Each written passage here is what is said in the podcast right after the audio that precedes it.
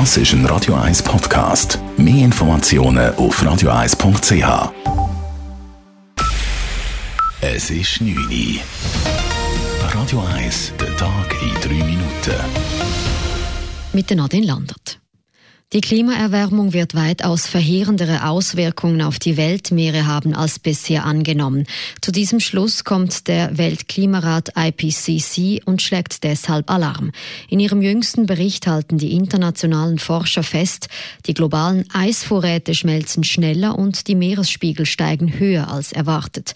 Dadurch könnten Gebiete unbewohnbar werden, wo aktuell hunderte Millionen Menschen leben.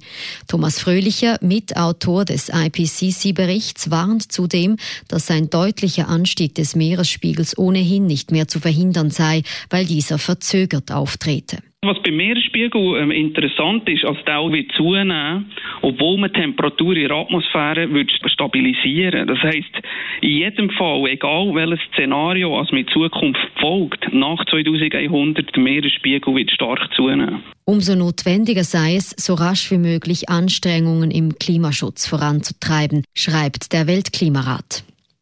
Michael Lauber bleibt für vier weitere Jahre Bundesanwalt. Allerdings schafft er die Wiederwahl durch die Vereinigte Bundesversammlung denkbar knapp.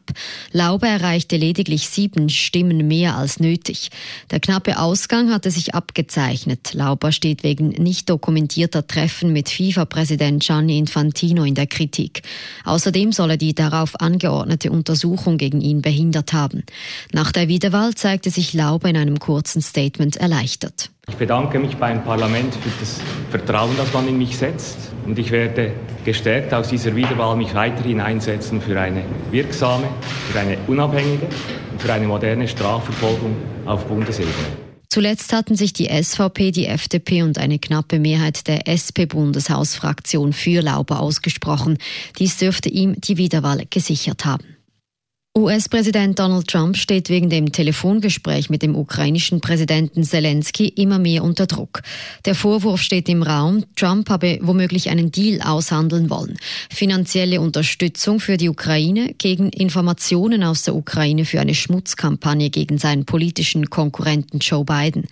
Die Demokraten haben deswegen gegen Trump erste konkrete Schritte für ein mögliches Amtsenthebungsverfahren eingeleitet. Am Abend hat das Weiße Haus Teile des Transkripts Transkripts vom Gespräch veröffentlicht. Darin ist zu hören, wie Trump den ukrainischen Präsidenten wiederholt darum bat, unter anderem mit dem US-Generalstaatsanwalt Kontakt aufzunehmen, um Joe Biden zu untersuchen. In einem Statement betonte Trump erneut, er habe keinen Druck auf den ukrainischen Präsidenten ausgeübt.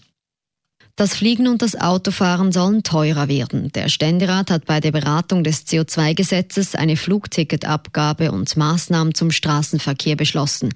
Künftig soll auf Flugtickets eine Abgabe von mindestens 30 und höchstens 120 Franken erhoben werden, je nach Klasse und Reisedistanz.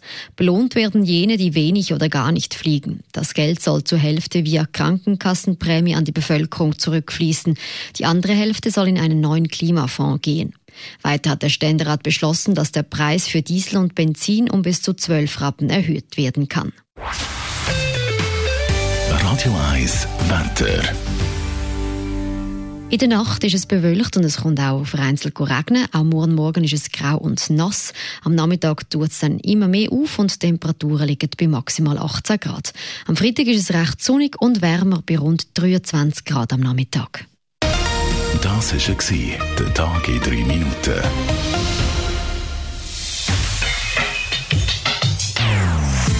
Non-Stop Music auf Radio 1. Die besten Songs von allen Zeiten. Non-Stop. Radio